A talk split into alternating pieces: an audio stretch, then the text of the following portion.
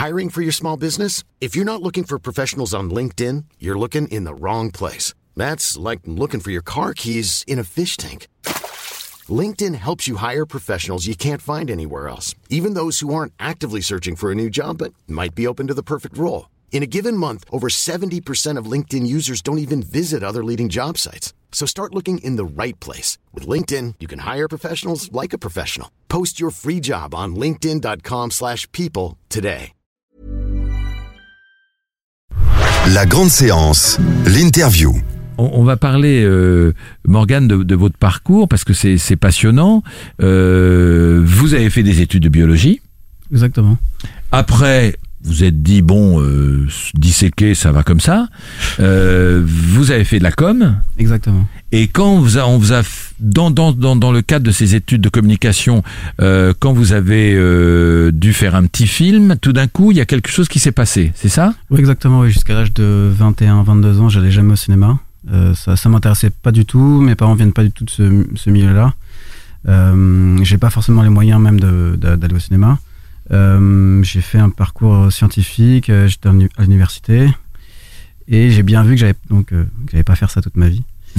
Et c'est en entrant dans ce cursus de communication qu'un professeur, Pierre Pascal Furt pour ne pas le nommer, nous a demandé de, de, de faire des films.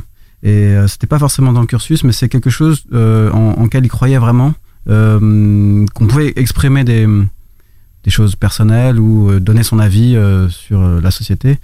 C'était des films de 3 minutes et je ne savais absolument pas tenir une caméra. On n'avait pas de caméra, on n'avait aucun matériel. C'était à nous de nous débrouiller, de faire un film et le rendre tel jour à telle heure. Et euh, j'en ai fait plusieurs comme ça. Euh, euh, il a été, ce professeur assez, il m'a soutenu. La classe, il y avait un écho. Donc finalement, et ce que je racontais, bon, on arrivait à comprendre finalement. Et je prenais surtout un plaisir à exprimer des choses que j'avais peut-être pas forcément exprimées dans votre vie avant. Mm. Euh, voilà, je suis pas forcément celui qui va parler le plus. Mm. Et je pense que voilà, faire des films, ça m'a ouvert. Et finalement, c'est cette quête-là qui, qui m'intéresse aussi de pouvoir dire ce que je pense. Et après, la Fémis?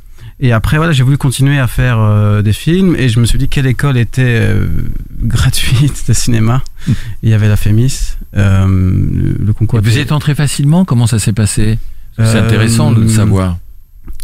Après ce, ce cursus de communication, j'ai pris une année pour euh, voir des films parce que j'avais vraiment aucune culture, je savais rien du tout, hein, vraiment.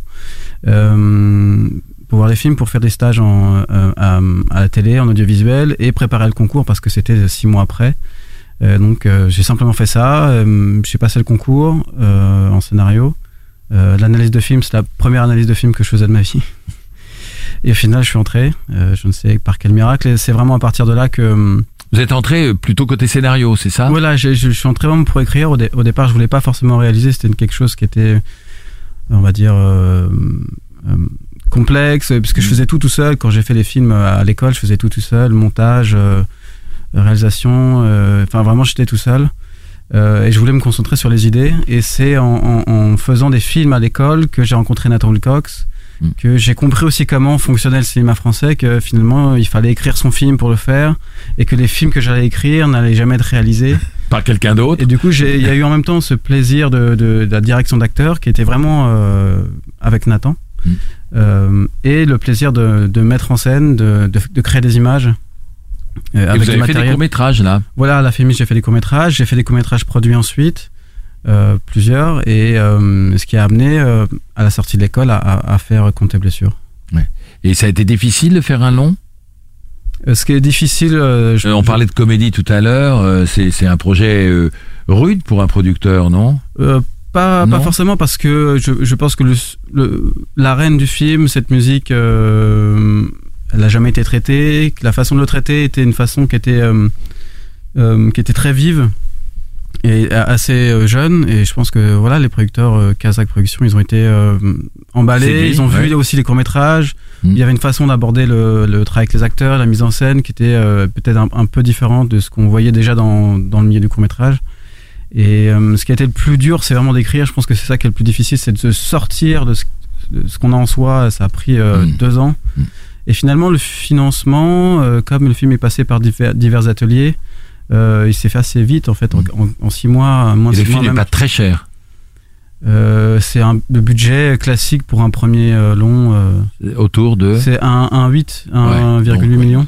Comme le, le, le, le- le coût moyen d'un film français, c'est 5-6. C'est 5 millions, 5 ouais. millions d'euros. Donc, euh, Pour un premier long métrage, un- un, euh, voilà, ce- entre 1,5 et 2 millions, c'est le budget euh, habituel entre guillemets euh, aujourd'hui. alors, on, on a parlé d'Anton Wilkowski. Alors, c'est, c'est un type qui est né à Londres, qui a fait du théâtre, euh, qui a plutôt un physique méditerranéen, qui est, qui est étonnant. On a l'impression qu'il a plein de cultures. Et, et, et là, là, je pense que dans vos films, c'est une révélation parce qu'il a. J'ai, vu qu'il avait pas fait énormément de films pour le moment, Nathan Wilcox. Non, il n'a pas fait énormément de films, il a surtout une carrière euh, au théâtre. Au théâtre, c'est- ouais, Donc c'est un acteur britannique hein, ouais. qui, euh, qui a une carrière au théâtre. Euh, il a fait une tournée mondiale euh, Mhm. avec euh, une pièce euh, qui s'appelle Pygmalion notamment. Ouais.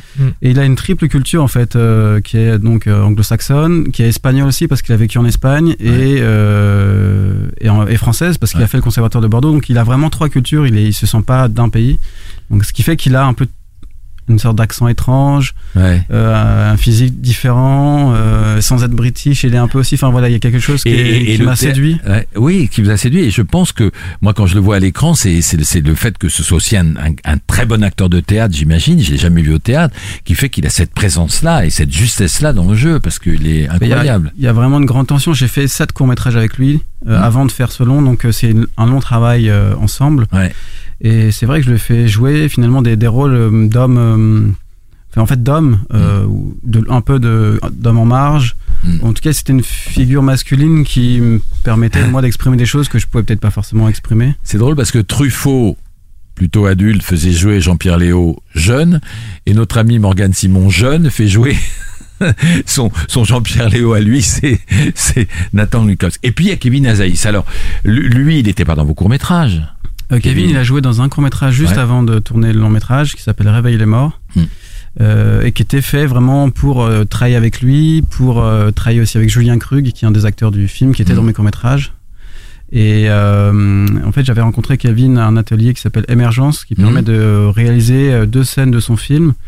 Euh, et c'est là que je l'ai confronté avec euh, Nathan. Avec Nathan. Et vous avez vu que ça fonctionnait. Ouais, j'ai vu surtout que je pouvais inventer des choses, Ouais. euh, que des scènes allaient jaillir vraiment d'un sentiment, d'un confrontation. voilà, d'un Ouais. sentiment en fait, d'un moment en fait. Ouais. Et mon travail, j'ai l'impression surtout, il est basé sur ce sentiment de moment en fait. On est dans des moments en fait entre Mm. les personnages. Mm.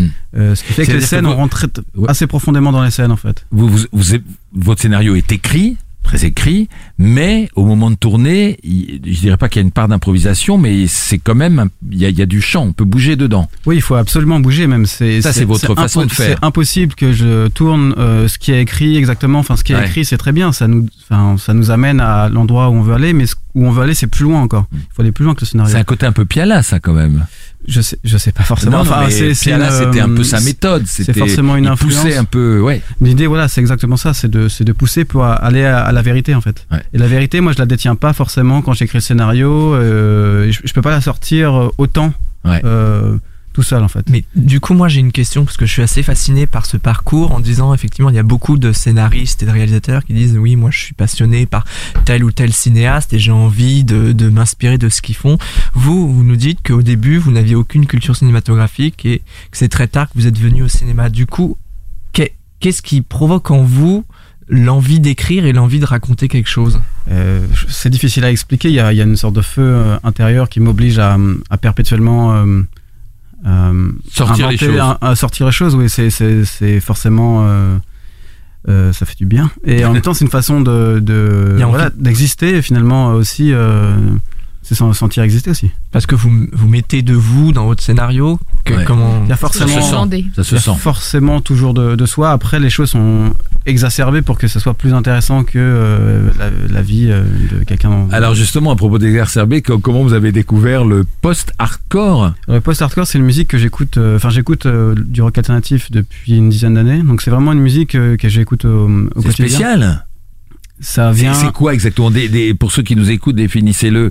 C'est c'est c'est ça vient de ça vient C'est une quoi musique rock alternative où en gros ça crie et ça chante. Ouais. Euh, Post-hardcore signifie qu'il y a eu du hardcore avant. Le hardcore est une musique qui donc rock plus énervé, sans doute plus engagé aussi, qui vient des années euh, 80. Mm. Et le post-hardcore, on va, on va dire que c'est une version un peu plus moderne qui va ajouter justement du chant, peut-être plus de mélodie. Et euh, qui reste euh, une musique alternative vraiment euh, qui est pas forcément la plus connue en France, qui a peut-être plus d'écho aux États-Unis. Mais il y a une scène qui existe et ça fait vraiment une dizaine d'années que hmm. que je m'y intéresse. Et comment alors vous, Kevin Azaïs, s'est plongé dans le rôle de ce de ce de ce chanteur de post-hardcore? Eh ben, Kevin, il connaissait pas du tout ce milieu. Ah il vient vraiment du milieu hip-hop. Euh, même il pose des, des, morceaux en hip-hop. Donc ça a été un choc la première fois qu'on l'a emmené euh, à voir un concert de hardcore. On a, emmené voir euh, Converge, qui est un grand groupe américain. Et je crois que à partir de là, il s'est dit bon, soit j'y vais, soit je vais pas. Il y est vraiment allé. On l'a coaché vocalement. Julien Krug, donc avec qui on avait fait Réveiller les morts, l'a coaché pour être capable vocalement de, de tout chanter en fait. Et du mm. coup, on a créé des morceaux pour le film, deux morceaux pour le film. Euh, Kevin les a enregistrés. Donc c'est sa voix dans, dans, le film. Tout est en live. On a créé un groupe. Euh, je suis toujours dans cette démarche euh, jusque boutiste. Ouais. D'aller vraiment au maximum de ce qui est possible. Et le maximum, c'était que tout soit vrai en fait. Ouais. On va en écouter un morceau dans un instant. Dernière question, mais vous restez avec nous dans l'émission, vous aurez l'occasion d'intervenir. Euh, évidemment, c'est votre premier film. Évidemment, il sort le, donc le 25 janvier. Il y a une tension, vous avez le trac. Euh, il faut que le, il faut que le, pour continuer dans ce métier, il faut que le film fasse un minimum évidemment d'entrée. C'est ça hein, l'histoire. Un minimum ou un maximum, je sais pas exactement. ça, ça, c'est, je vais, je vais y être confronté. Après, euh, advienne que pourra.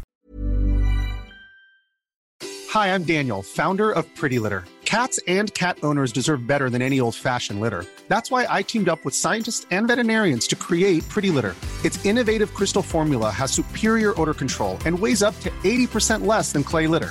Pretty Litter even monitors health by changing colors to help detect early signs of potential illness. It's the world's smartest kitty litter. Go to prettylitter.com and use code ACAST for 20% off your first order and a free cat toy. Terms and conditions apply. See site for details.